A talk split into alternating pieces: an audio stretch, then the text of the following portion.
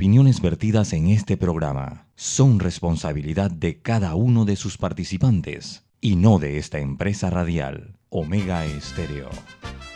Son las 7 y 30 de la mañana, hora de un buen café y hora de Infoanálisis, el programa de información y análisis más profundo y actualizado de Panamá. Infoanálisis con Guillermo Antonio Adames, Rubén Darío Murgas y Milton Enríquez. Infoanálisis por los 107.3 de Omega Estéreo, cadena nacional.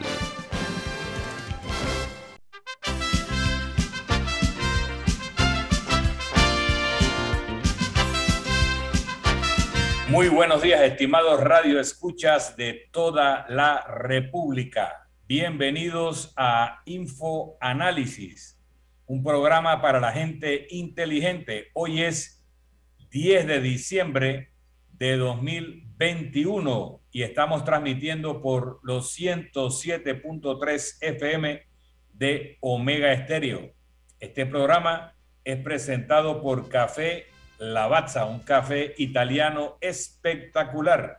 Café Lavazza usted lo puede conseguir en los mejores supermercados, lo puede pedir en los mejores restaurantes y también solicitar servicio a domicilio por internet a través de www.lavazzapanamá.com.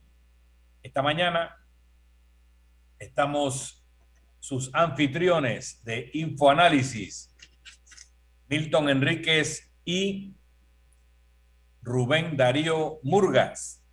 Don Rubén Darío está en cabina allá en el local de Omega Estéreo. Adelante, don Rubén.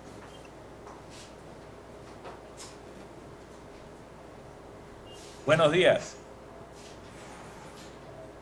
Muy bien, hoy en la mañana vamos a tener la compañía del doctor Víctor Benavides, abogado profesional de amplia experiencia en el campo del derecho administrativo, ex magistrado de la Corte Suprema de Justicia, pero con quien estaremos conversando acerca de una figura emblemática de la identidad nacional y de lo que significó o ha significado la provincia de Veraguas, como fue Monseñor Clavel.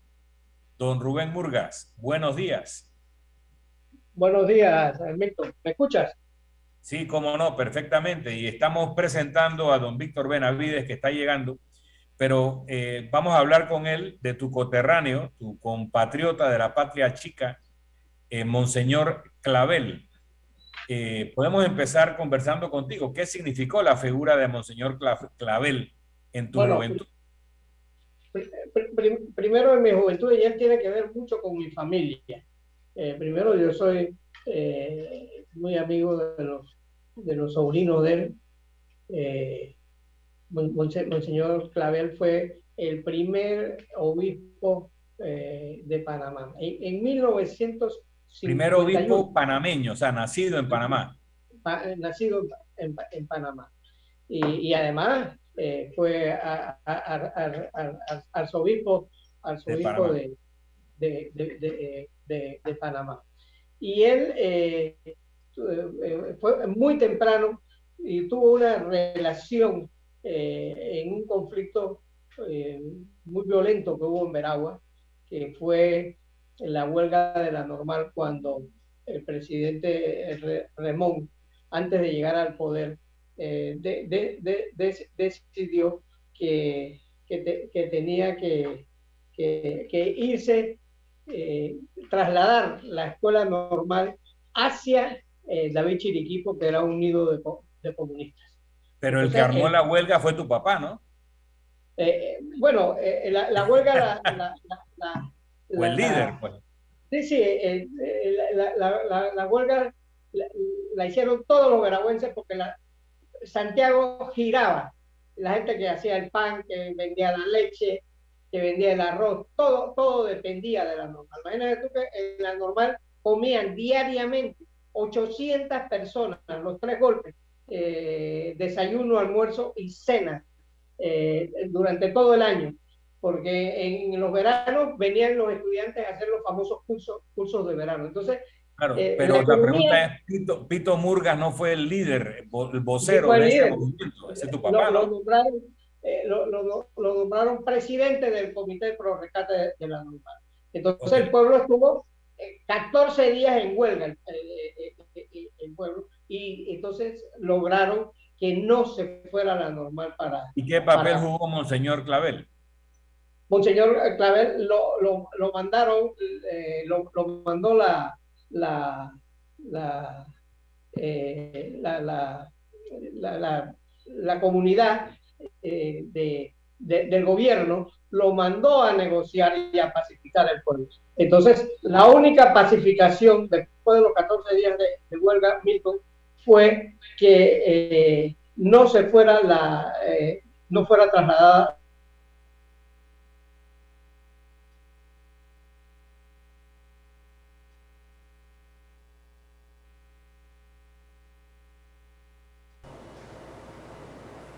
estás oyendo, Víctor?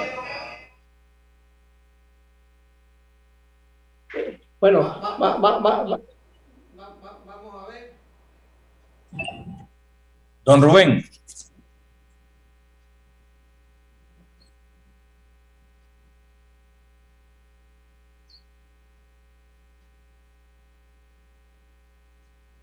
A ver, don Rubén, estamos, estamos al aire. No, no tengo señal, Daniel. No sé si se está transmitiendo. Usted sí, el señor Murga se congeló.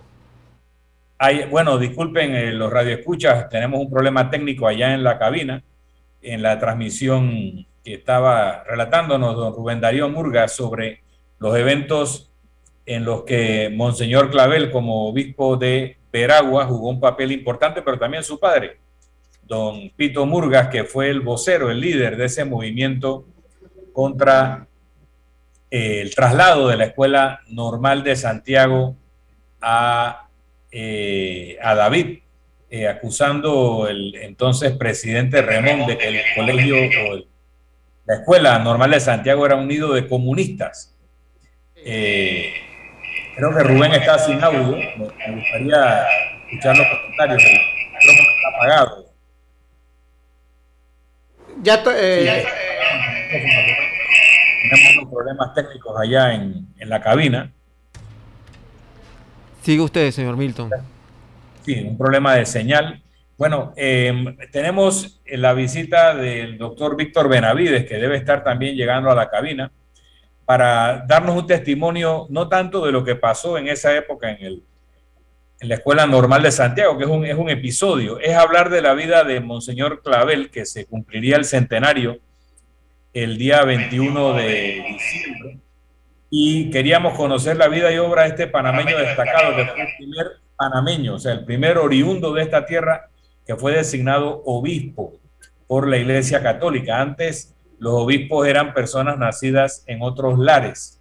Monseñor Clavel también jugó un papel muy importante en 1968 eh, en las elecciones de ese año, donde hubo un eh, todo tipo de convulsiones.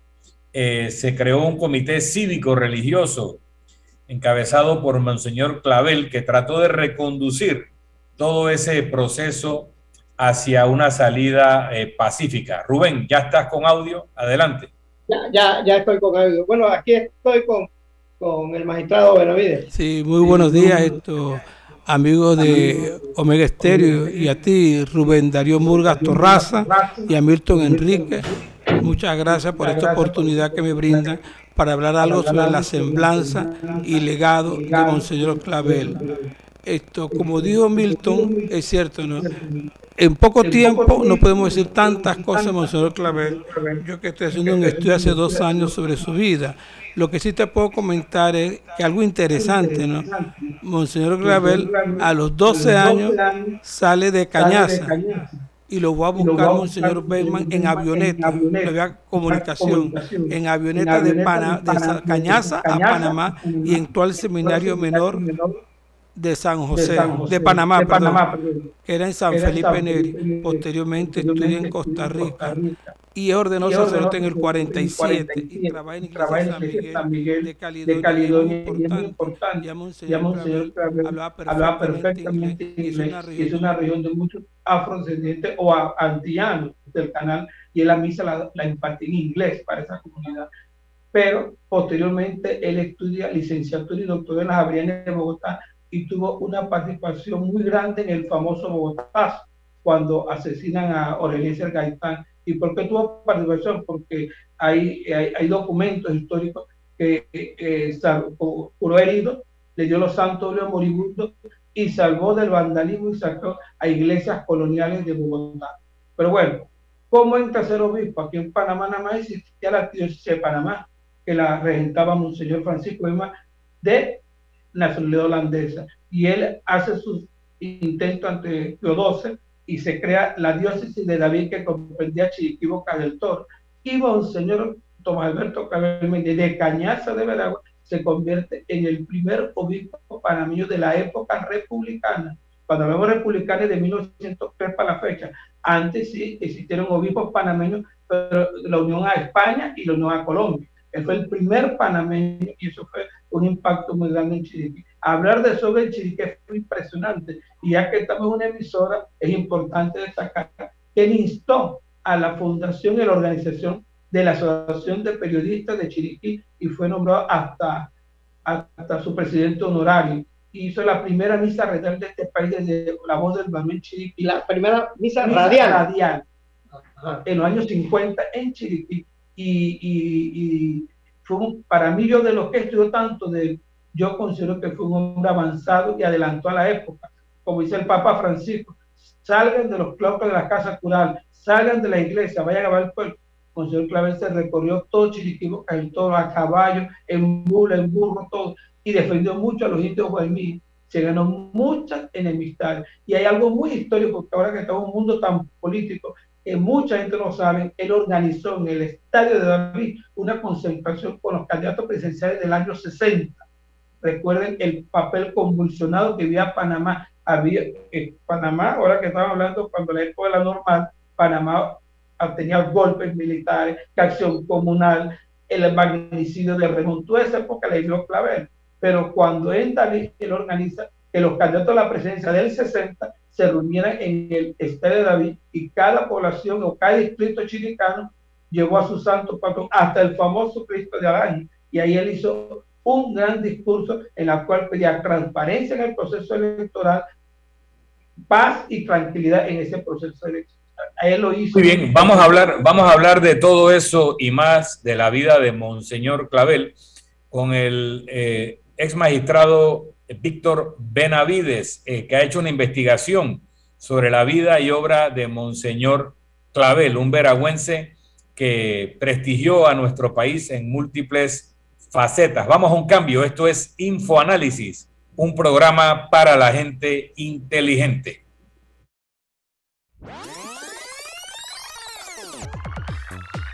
Omega Stereo tiene una nueva app. Descárgala en Play Store y App Store totalmente gratis. Escucha Omega Stereo las 24 horas donde estés con nuestra nueva app.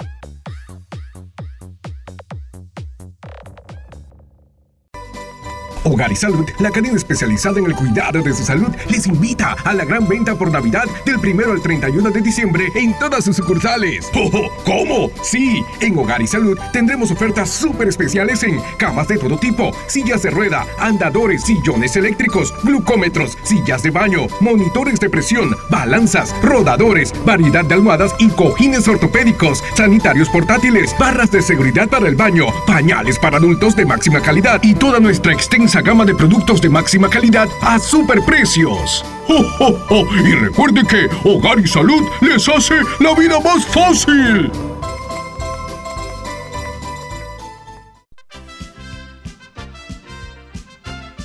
La gente inteligente escucha InfoAnálisis. Los anunciantes inteligentes se anuncian en InfoAnálisis. Usted es inteligente. Llame al 269-2488 y todos lo sabrán. Infoanálisis, de lunes a viernes de 7 y 30, 8 y 30 de la mañana, en donde se anuncian los que saben. ¿Qué es lo mejor de la Navidad? Los mensajitos, las llamadas y los correos de voz aseguran que el amor que compartimos es nuestro mejor presente. Así que disfrútalo. Activa tu super pack de 5 y recibe 7 días de ilimitada, minutos y 1.5 gigas para compartir. Actívalo al asterisco 123 numeral y participa por un año de servicio gratis más un celular Samsung. Son 100 ganadores. Vive tu mejor presente esta Navidad. ¡Claro! Promoción válida del 15 de noviembre de 2021 al 6 de enero de 2022. Aprobada mediante resolución número 2021-2355. Para mayor información ingresa a claro.com.pa.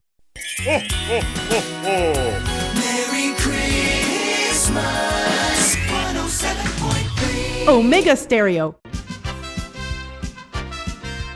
Ya viene InfoAnálisis, el programa para gente inteligente como usted.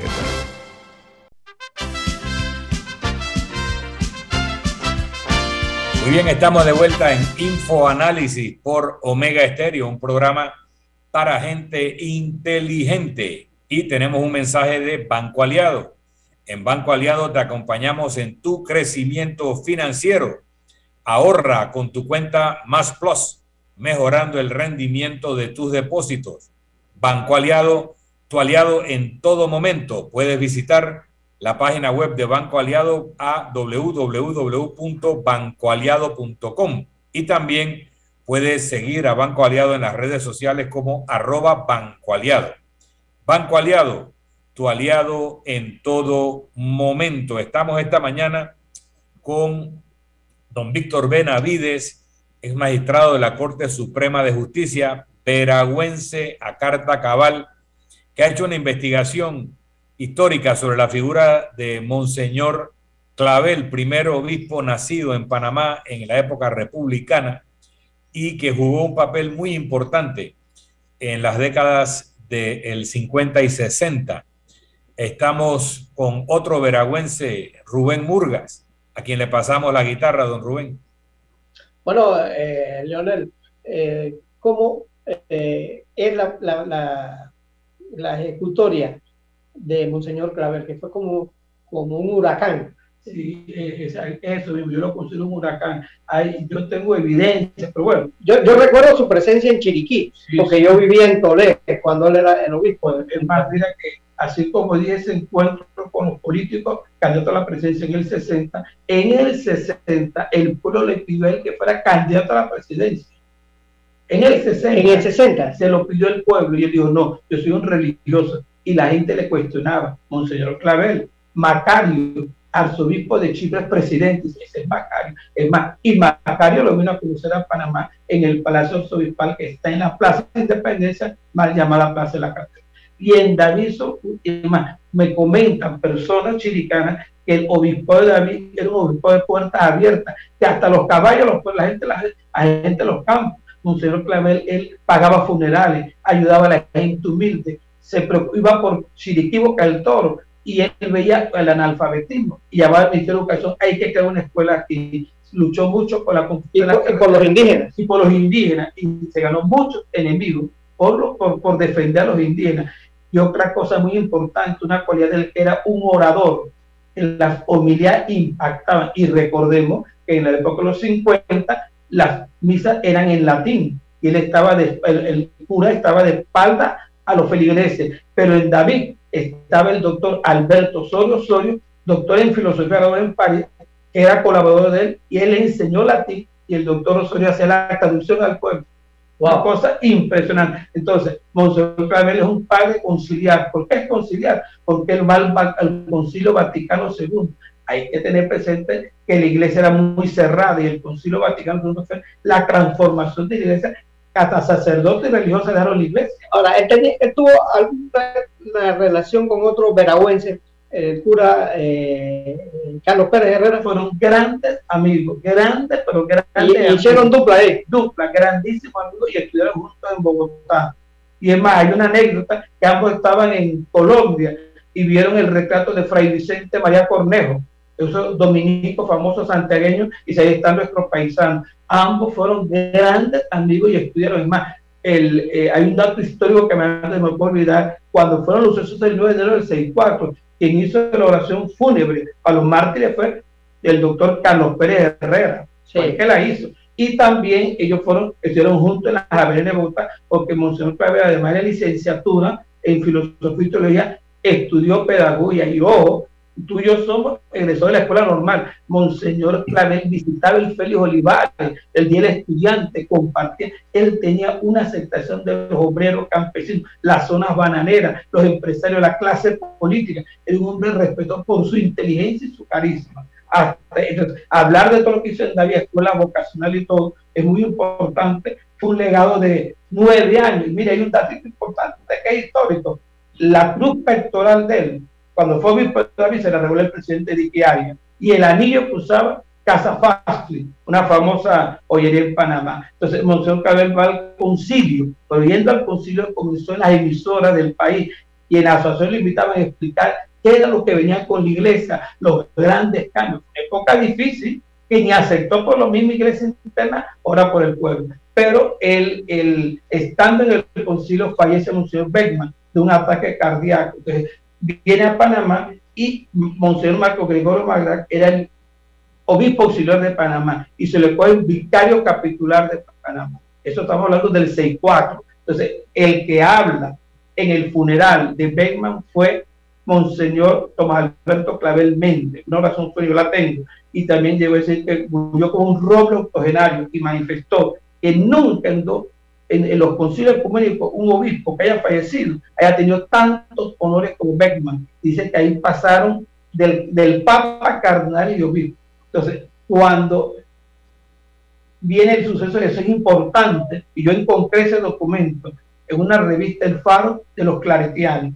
En el 64 me comenta el doctor Osorio, que era colaborador de Clavel, estaban viendo por televisión los sucesos del 9 de enero. Y Clavel le dijo, Alberto, esto es el, inicio del fin. Efectivamente, la iglesia hace la famosa cita con Dios y con la patria en la Plaza de la Independencia y se congregó 100 mil personas. Yo conservo el discurso de Monseñor Tomás Alberto Palmete, que a ese momento era obispo de David, y el, discurso se llama justicia para la patria y por el pueblo. Y todos los párrafos del discurso comienzan con la palabra justicia pide Panamá, justicia al pueblo, pero también le llevó un algo de esperanza, de tranquilidad de paz al pueblo que estaba enardecido por los sucesos del 9 de enero. Don Víctor, don Víctor, una pregunta. Siendo una persona como Monseñor Clavel, tan potente, tan social, tan nacionalista, en el mejor sentido de la palabra, una persona que por su ideología parecía encajar muy bien con lo que luego trató de encarnar otro veragüense, Omar Torrijos. ¿Por qué Monseñor Tomás Clavel se va de Panamá cuando asume el gobierno militar? Bueno, mire, de eso hasta él aguardó silencio con su familia. Yo te puedo decir que en mi investigación yo me encontré un artículo del padre Fernando Guardia en Jesuita, se llama La renuncia de Clavel. Y él dice, un párrafo chiquito, que se debe a motivos religiosos. Hasta ahí. Monseñor Oscar Mario porque como no hay nada escrito de Clavel, yo estoy tocando las puertas de las personas que de una u otra forma lo pudieron conocer. Y Monseñor Brown me dice en su escrito que lo va a publicar, que se cree se cree que fue por presión de los militares, pero eso no está muy, eso no está muy verificado y que eso la historiografía nacional. Pero, pero ¿qué, ¿qué, había de cierto de que se vinculaba a Clavel como el administrador? Bueno, hay, hay, hay, una amistad porque el doctor Carlos Pérez Herrera, que también veragüense y, Santa que, que terminó primo de, Omar Torrijos. El doctor Pérez Herrera, primo de Omar Torrijos. Sí, sí, pero que terminó de Torrijita, ¿no? Sí, sí, sí. Muy importante. En la elección del 6-4, Carlos Pérez Herrera fue candidato a diputado siendo un sacerdote. Yo recuerdo que en Santiago yo veía las papeletas de él con el cuellito clerical y eso le, ganó también mucho en el mismo Clavel. Pero hay un dato histórico. Anulfar en los años 40 becó a Clavel y a Carlos Pérez para estudiar. Ah, los becó. Los becó para estudiar en el extranjero en esa época. Pero estudiar. Eh, yo creo que fue estudiar, si no, no me equivoco, es Costa Rica o Colombia en los 40 creo que fue al seminario, porque aquí no había seminario mayor, él el menor aquí en Panamá, el mayor en Costa Rica, después licenciatura y doctorado en, en, en esto. Pero tenían vínculo con Arnulfo, como que no, los dos, los de amistad. Por eso que aquí hago la que, que para los actos en Cañaza se le extendió invitación, un ejemplo, al presidente Cortizo a Y los actos, los actos van a ser en Del 18 al 21 de diciembre. De, de este Don Víctor, eh, aunque, aunque ustedes señalan un vínculo con Arnulfo, toda la familia Méndez Clavel ha sido demócrata cristiana. ¿Había alguna relación con la democracia cristiana? Sí, bueno, esto, yo, a mí me comenta el doctor Osorio, que es historiador y muy cercano a yo en estos días vi en cada uno continente a Fernando Correa, periodista licenciado, hablando de Paulo VI. Dice que Paulo VI, y no sé ese dato, fue el que motivó la creación del Partido Demócrata Cristiano. Paulo VI, que fue del Concilio Económico Segundo, la segunda fase. y, y, bueno, ahí me cuenta el doctor Osorio que Monseñor Clavel también, él instó a que González Revilla, Julio Pinilla y no sé qué otros fueran a Chile a estudiar que estaba el, el apoyo de Eduardo Frei. Pero mira, aquí hay un dato importante. Monseñor Clavel, Paulo VI lo designa obispo de Panamá, arzobispo de Panamá, amigo, primer arzobispo de la nacionalidad panameña. Es una cosa que es un veragüense. Rubén Darío, si estamos orgullosos de este personaje, así como hay orgullo de, de tantos personajes de Veragua en el parte histórico, el arte electoral, como tu papá, Chamarín, Torio Tanta, pero Clavel, porque era el primer panameño que ocupa ese cargo, porque antes Clavel estaba Beckman, Francisco Beckman, que era holandés, Maistegui era vasco, español, y Rojarrieta de Costa Rica, él fue el primero. Ojo, y dos obispos panameños mueren en un concilio. Aquí creo que se llama Francisco Vázquez, si no me equivoco, era de Tunja, Colombia, murió en el concilio en 1870, pero se quedó allá enterrado en la iglesia Santa María de Roma. Pero Clavel sí, no, pero Bergman sí fue enterrado aquí en Panamá. Pero bueno, hay un hecho histórico muy importante. Tanto era el cariño, el cariño y el aprecio del pueblo panameño por Monseñor Alberto Clavel Méndez, que cuando, cuando el nuncio apostólico Pinche, acuérdense que el nuncio aquí para los amigos oyentes es el embajador de la Santa Sede en cada país él anuncia que Pablo VI, el sumo pontífice, designa a Clavel como arzobispo. Entonces, ¿qué sucede? Clavel, ¿qué hace? Se va caminando de la iglesia de San Miguel de Caledonia hasta la catedral metropolitana, recorriendo toda esa calle, porque ese tiempo que pasaban carros, buses y todo, y dice que las vivas, lo leen los periódicos, los victores del pueblo, las vivas, la ITF, algo impresionante. Viva la iglesia, viva Clavel. Y cuando dicen los periódicos de la época que cuando llegó a Santana, que en esa época del epicentro de la democracia, en el 5 de mayo a Santana, dice Santana se cayó. La gente del Chorrillo, la Merced de San Francisco se unió. Y es muy bonito leer la carta pastoral de él, porque ellos la hacen cuando asumen esos cargos. Entonces, muy bien. agradecemos mucho a don Víctor Benavides ex magistrado de la Corte Suprema, historiador, que está recogiendo todo el acervo histórico de Monseñor Tomás Clavel y que está difundiendo en su centenario toda esta información. Muchas gracias por habernos acompañado hoy en Infoanálisis. Tenemos que ir a un cambio. Ya regresamos.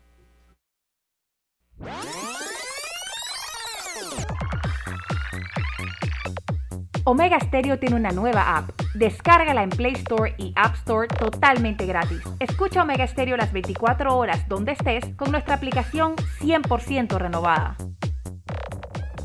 África, Europa, Asia, América y Oceanía. Tú eliges el destino donde vivir tu propia experiencia extraordinaria. Realiza tu aporte extraordinario en Profuturo y estarás participando por un certificado de viaje de 15 mil dólares. Saca el mayor provecho a tu inversión. Tus aportes son deducibles y exentos de impuestos. Llama ya al 300-9777. Profuturo, en buenas manos. Promoción válida del 1 de noviembre al 31 de diciembre de 2021. Tomo la 14 de enero 2022 en las oficinas de Profuturo vía España. Aprobado por la JCJ, resolución 2218 del 15 de octubre de 2021. No participan colaboradores de Banco General ni subsidiarios. Matricúlate hoy en la USMA. El momento que esperabas ya llegó. Para mayor información ingresa a usma.ac.pa. USMA, formando tu mejor futuro desde hoy. Omega Stereo.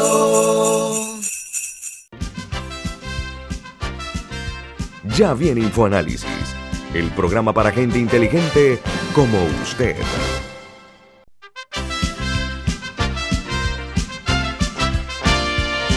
Muy bien, estamos de vuelta aquí en Infoanálisis, un programa para gente inteligente.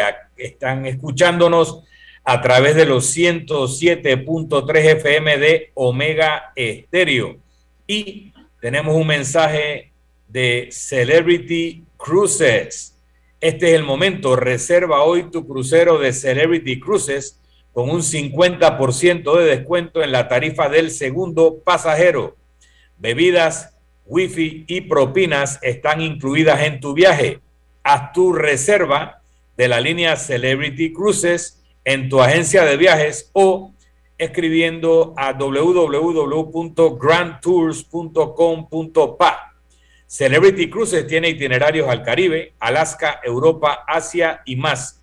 También puedes escribir sobre el Grand Tour por WhatsApp a Celebrity Cruises al 63 79 4392 6379 4392 y conoce sobre el Grand Tour de Celebrity Cruises. Muy bien, tenemos en esta mañana también a Felipe Echandi. Felipe Echandi es cofundador de Cuanto, que es un emprendimiento panameño que permite que creadores vivan del Internet. Vamos a entender un poquito mejor qué significa eso de que creadores de apps y de contenidos puedan vivir de la Internet. También es director de la Junta Directiva de la Superintendencia de Bancos de Panamá, que es el ente que regula el sector bancario. Y Felipe es uno de los impulsores de la nueva legislación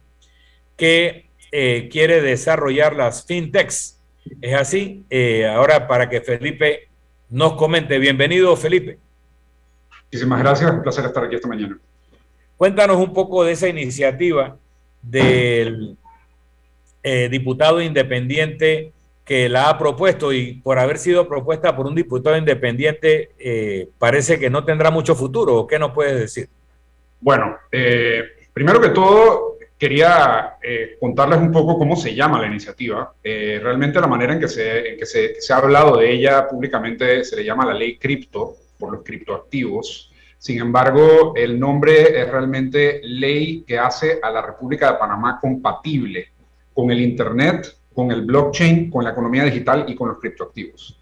¿Por qué? Porque nosotros como país eh, siempre hemos vivido de servir al resto del mundo. Eso es lo que, lo que nos ha hecho relativamente sostenibles con todos los problemas que tenemos, con todas las deudas que hay con nuestra propia, nuestra propia población, con todos los problemas de servicios públicos y en, enredos de institucionalidad que, que, todos bien conocemos. Sin embargo, nuestro lugar en el mundo siempre ha sido servir al resto del mundo. Y hay un cambio muy importante que es que eh, estamos empezando a volvernos una especie más digital como seres humanos y estamos interactuando cada día más a través de Internet y no a nivel presencial eh, o a nivel físico. Siempre, ciertamente el mundo físico va a seguir siendo muy importante, tenemos nuestro centro logístico con el canal, pero proporcionalmente la creación de valor digital, dado que estamos migrando a ser una economía y una especie de conocimiento y de creatividad en el Internet y en el mundo digital, por eso Facebook cambió su nombre de Facebook a Meta, por el metaverso, que es esto que se está construyendo en Internet, una realidad paralela en el Internet. Eh, la pregunta que nos hacemos, eh, la gente que ha crecido con el Internet, mi generación y los más jóvenes, es, bueno, ¿qué país vamos a tener a futuro si esta es la tendencia del mundo? Porque parece que... Una, eh, pregunta, una pregunta. Panamá ha sido un país de avanzada en los temas financieros, el centro financiero, eh, las leyes de sociedades, todo eso entró en crisis, pero parece que tenemos un sector bancario súper conservador. Esta iniciativa de la que tú hablas se ha intentado presentar en los últimos años y el principal obstáculo ha sido el sector bancario panameño. ¿Se puede seguir con esa visión retrógrada o ellos están haciendo lo prudente? ¿Qué significa eh, eso para el futuro de Panamá como un centro financiero si no tenemos una legislación como ya tienen otros países y con un país como El Salvador, que le ha metido el acelerador a, todo lo que es la tecnología de criptomonedas, etcétera. Yo, yo, creo que eso lo hemos sufrido de la comodidad. Eso es lo que lamentablemente ocurre en toda industria y en todo país cuando las cosas van relativamente bien. Panamá por 30 años tuvo un crecimiento económico relativamente sostenido, una estabilidad envidiable en relación con otros países de América Latina, y, fue algo que eh, le llenó los bolsillos a muchísimas personas. Y se los llenó en muchos casos de manera muy legítima, o sea, produciendo, produciendo servicios, produciendo bienes, etc. Obviamente hay problemas de corrupción, que son otro tema. Eh, y cuando uno está cómodo, uno no quiere que las cosas cambien. Eh, es normal. Y yo creo que a pesar de las presiones que hemos tenido por las listas de Gafi y por todos los temas donde nos han dado duro como país, nuestro sector financiero realmente ha sido estable. Si, si ustedes ven los reportes de Gafi, etcétera, la razón por la que Panamá está en la lista gris no es por el sector financiero panameño, sino son por otras áreas no relacionadas al sector financiero. Entonces, ¿qué es lo que ha pasado? El sector financiero panameño ha estado cómodo. Ha estado cómodo y al estar cómodo no tienes necesidad de innovar no tienes necesidad de competir, no tienes necesidad de transformarte. Entonces, permíteme, eh, permíteme agarrar por ahí una cosa. En el 2008 hubo una crisis mundial financiera y Panamá no la padeció. Y no la padeció porque los banqueros panameños no compraron los papeles basura y no los compraron porque no los entendían. Y, y, qué bueno que no los entendieron porque realmente era una estafa. La pregunta es, no es que estamos en buenas manos de banqueros prudentes que no se están lanzando de cabeza en tecnologías innovadoras que pueden acabar siendo scams, ¿no? El fraude y sobre todo el señalamiento de que toda esta nueva tecnología de fintech y los criptos, las criptomonedas, son oportunidades para la corrupción, oportunidades para el lavado de dinero y que el modelo actual es el modelo que tenemos que tener. Te, respondo de dos maneras. Primero que todo, si el modelo actual fuera el modelo que tenemos que tener, Panamá tendría 100% de bancarización y los panameños que han nacido en Panamá y los habitantes de Panamá serían las personas con mejores servicios financieros en el mundo. Y no es así. Panamá tiene apenas 45% de su población bancarizada, eso es solo 15% más que El Salvador. Eso a mí me parece una vergüenza. Eh, ese no es el tipo de modelo que yo considero exitoso. Podrá ser exitoso individualmente para ciertas personas y podremos tener ciertamente bancos muy sólidos. Eso está muy bien. Pero yo no creo que la, yo creo que es un falso dilema. Yo no creo que tenemos que elegir conservadurismo extremo y cerrarnos al resto del mundo en contra de nuestra tradición como país, ojo, eh, y como, como costo para mantener estabilidad. Podemos tener estabilidad y a la vez innovación. Y además yo creo que, dado estos números que, que, que, hemos hablado, o sea, Panamá tiene per cápita por, por, persona la mayor cantidad de depósitos prácticamente de cualquier, de cualquier país latinoamericano. ¿Eso qué quiere decir?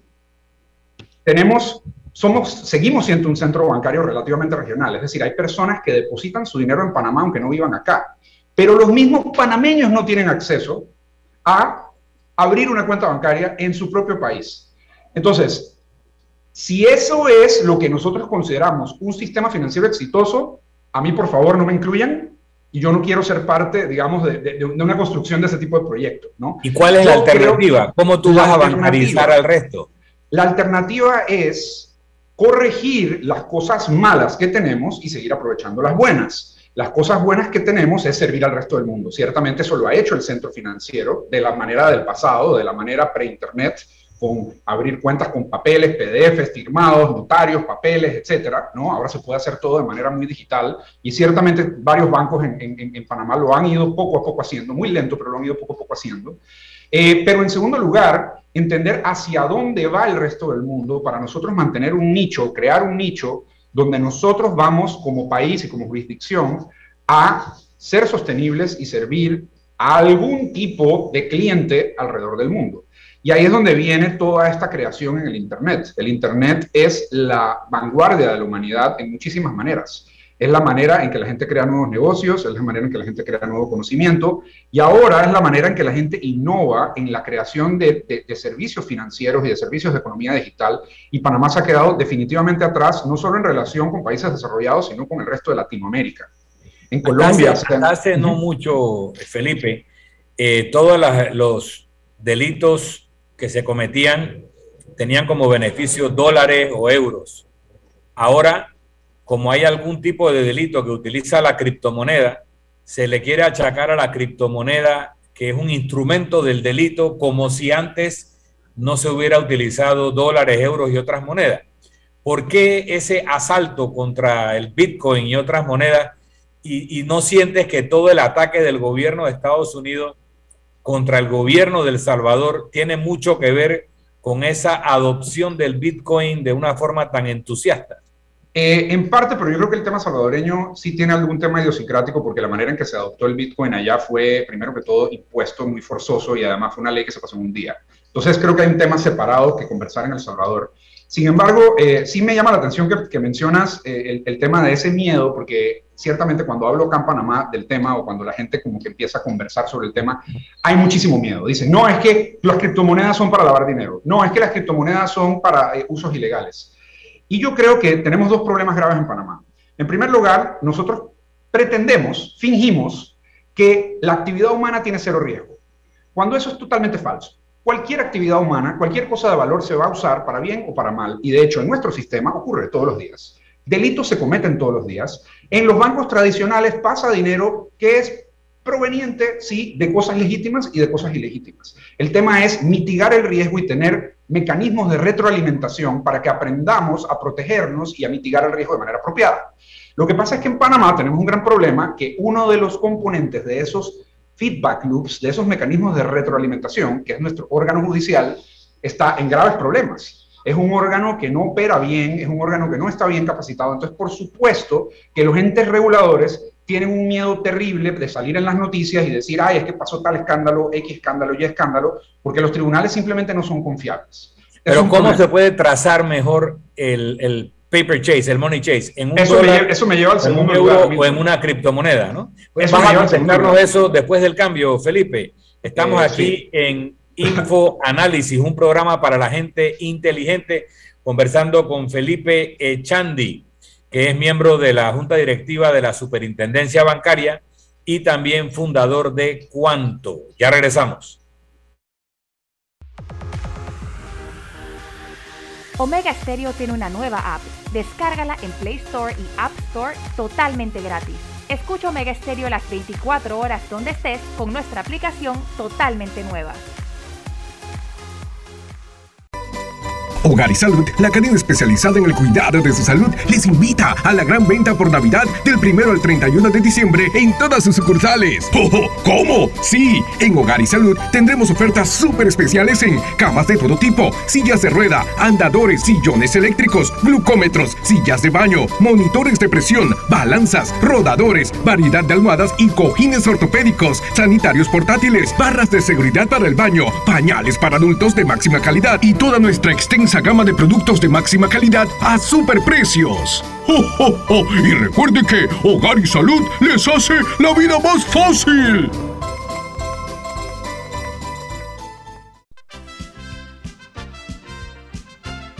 La gente inteligente escucha InfoAnálisis.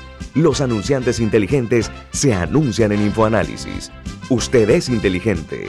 Llame al 269-2488 y todos lo sabrán. Infoanálisis, de lunes a viernes de 7 y 30, 8 y 30 de la mañana, en donde se anuncian los que saben. Si desea que sus colaboradores trabajen desde su casa, podemos ayudarle. En Solutexa somos expertos en aplicar la tecnología a las técnicas y trabajos de oficina. Contáctenos en solutexa.com.pa o al 209-4997. Solutexa. Omega Stereo. Ya viene InfoAnálisis, el programa para gente inteligente como usted.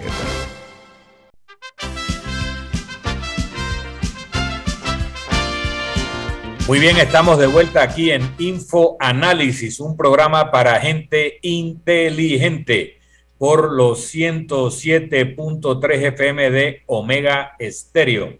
Estamos conversando esta mañana con Felipe Echandi, él es cofundador de Cuanto, que es un emprendimiento panameño que permite que creadores vivan de Internet.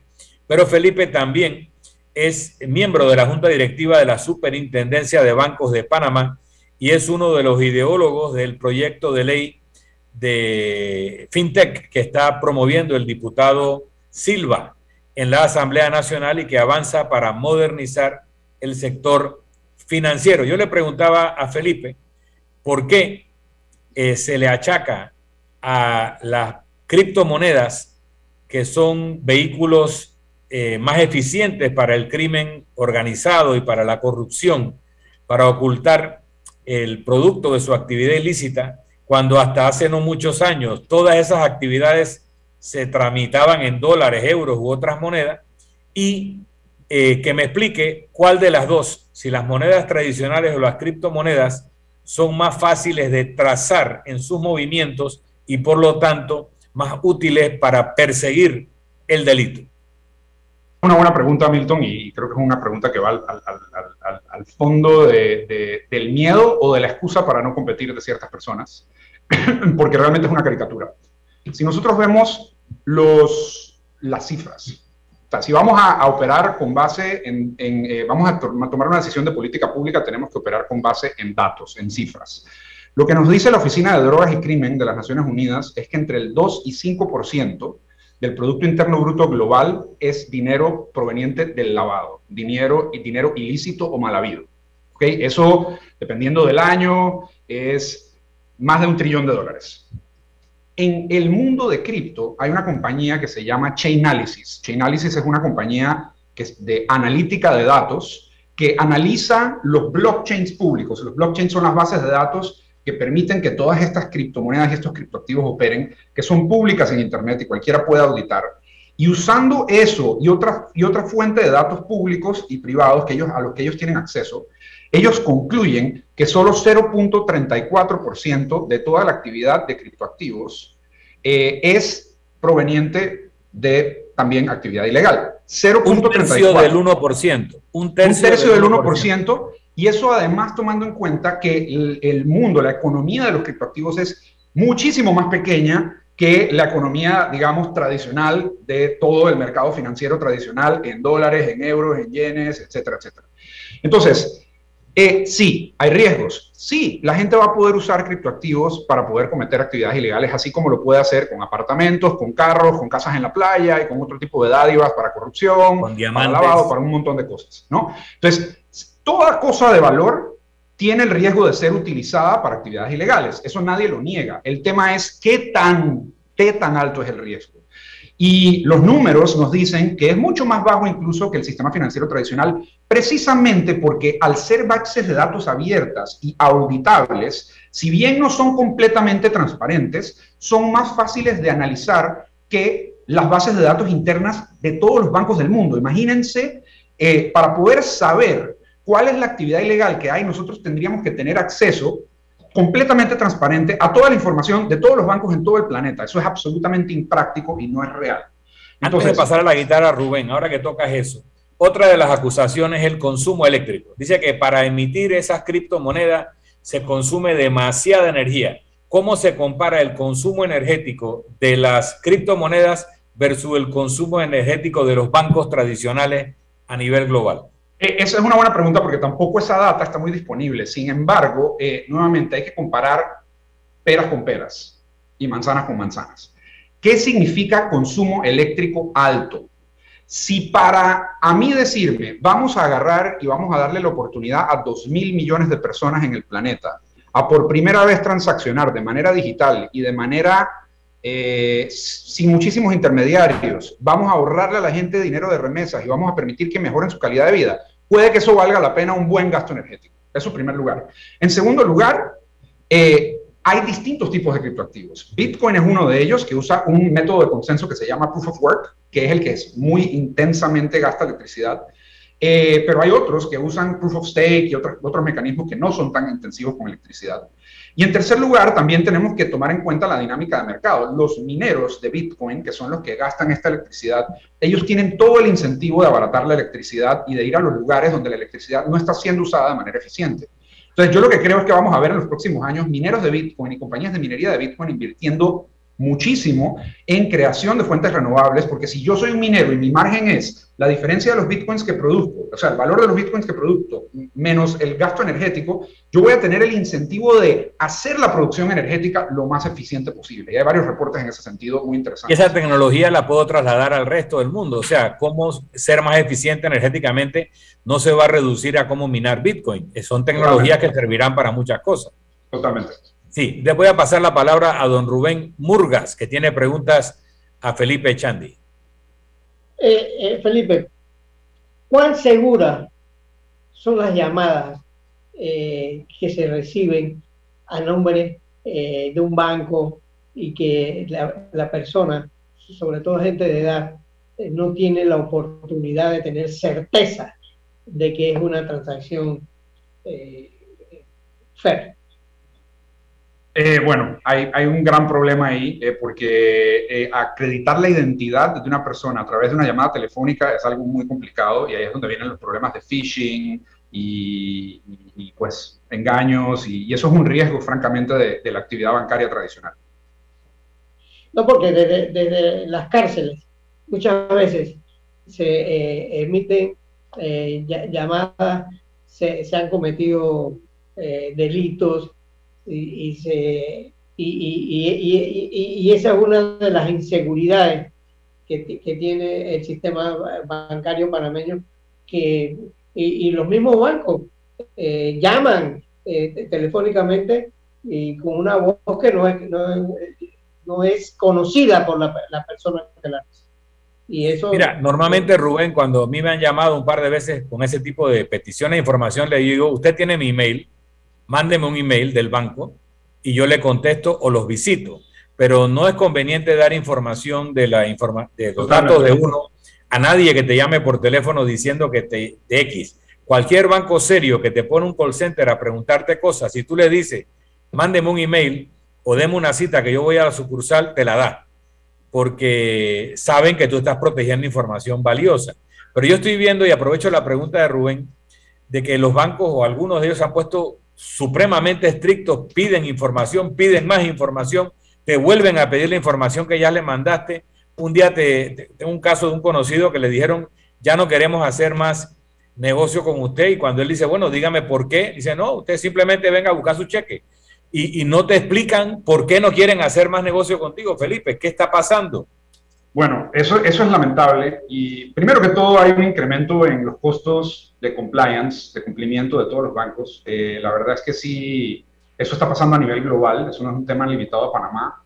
Eh, los gobiernos se han puesto muchísimo más intensos con todos los requerimientos de cumplimiento porque como sociedad global hemos decidido darle la responsabilidad a los bancos a hacer la tarea de eh, investigación y de prevención de riesgo de, digamos, de cierto tipo de crímenes a través del sistema financiero. Yo no sé con qué tanto éxito, eh, pero ha sido la decisión que hemos tomado. Es decir, los bancos son como pseudopolicías donde tienen que estar viendo si sus clientes están cometiendo o no cometiendo eh, algún tipo de actividad ilegal. Eso es un problema. Pero en segundo lugar, tenemos un, un fenómeno que le llaman de-risking, que es que cuando un caso es gris o cuando un caso no es plenamente, digamos, ilegal o simplemente representa un riesgo eh, para, de supervisión contra el banco o posiblemente de un banco corresponsal, que es donde en Panamá tenemos bastantes problemas, eh, el banco toma la decisión de decir, es simplemente un tema numérico. Me es más caro estar cumpliendo con toda la papelería y todas las cosas que me piden para atender a este cliente que servir a este cliente, así que señor cliente, váyase y llévese su dinero a otro banco. Hasta luego. Si yo tengo una cantidad de clientes de nacionalidad colombiana, voy a usar el ejemplo, ellos deciden reducir la cantidad de clientes de nacionalidad colombiana, aunque sean personas honestas, transparentes, simplemente porque hay un riesgo por esa nacionalidad. Por ejemplo, o sea, eso tal vez es una, una, versión simplificada de lo que ocurre, pero sí, por ejemplo, si llega un banco corresponsal y le dice a un banco panameño, mira, es que tú no puedes estarle abriendo eh, cuentas a extranjeros no documentados, por decir algo.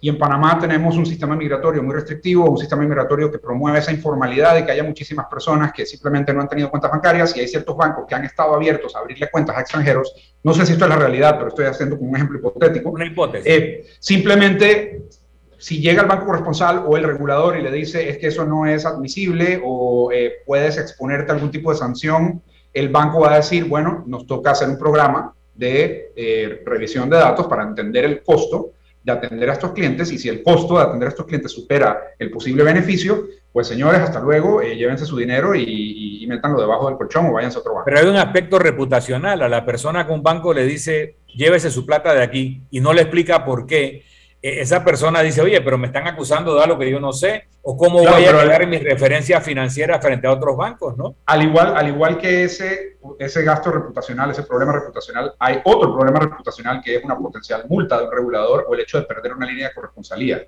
que dejaría a ese banco aislado eh, y no, no, sin poder mover dinero internacionalmente.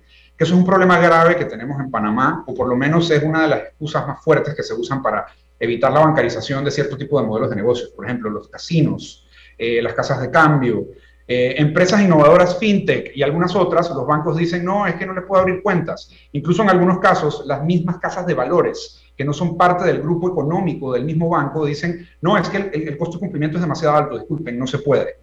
Eh, y eso es un tema sistémico que tenemos en Panamá eh, que, que, nos afecta especialmente como país y ya hay varias islas del Caribe que han sufrido este, este problema, que se han quedado sin, sin bancos corresponsales y, y, yo creo que es un tema que estratégicamente se podría corregir eh, con, con, con, una campaña más agresiva de conseguir bancos corresponsales o el mismo gobierno que abra una sucursal del Banco Nacional en Nueva York o en algún lugar así.